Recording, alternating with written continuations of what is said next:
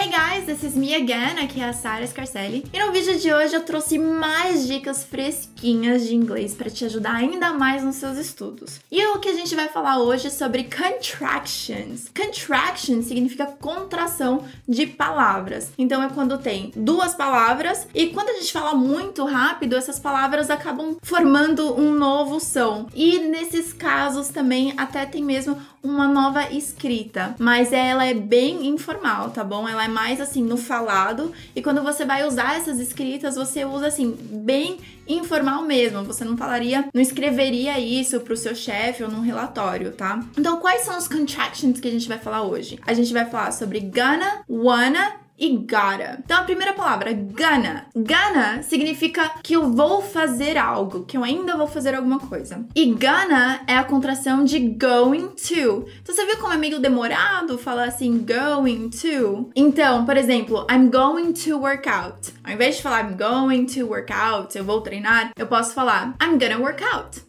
Viu como fica mais rápido, até flui melhor. Então é bem gostoso de falar, mas de novo, fica aquela dica. Só use mais na fala e se você for escrever gana, aí você escreve mais assim pros seus amigos ou para as pessoas que você tem mais intimidade. Então vamos praticar a pronúncia? Gonna. One more time. Gonna. A próxima contração é wanna. Tem um som bem parecido. Wanna significa querer fazer algo ou alguma coisa. E é a contração de want to. Então eu posso dizer I want to dance ou simplesmente posso falar I wanna dance. Então vamos praticar a pronúncia? Wanna. One more time. Wanna. Agora, last but not least, último, porém não menos importante, é o gotta. Gotta significa tenho que fazer algo ou tenho algo. E gotta é a contração de have got to, que é bem longo por sinal, ou de got a. Então, deixa eu te dar alguns exemplos. Eu tenho que sair agora. I got to leave now. Ou I gotta leave now. E outro exemplo é eu tenho que ir pro trabalho. I have got to go to work. E o que é bem mais longo, bem demorado. E você pode usar I gotta go to work. Então fica bem mais rápido e mais simplificado. Vamos praticar a pronúncia? Gotta.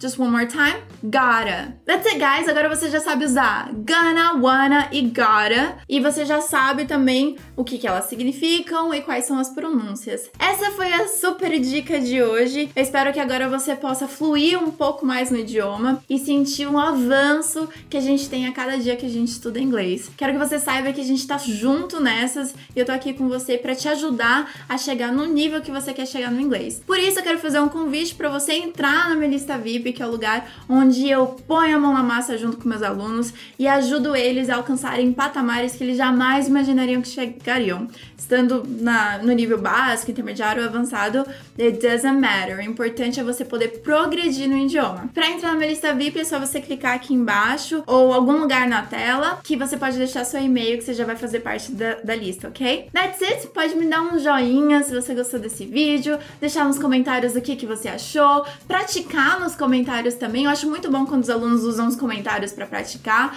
porque daí você já pode saber se você tá usando certo ou errado. E se você ficar com alguma dúvida, rapidinho você já pode voltar ao meu vídeo para esclarecer a dúvida ali na hora. E é isso aí. I'll see you on the next video, everyone. Bye!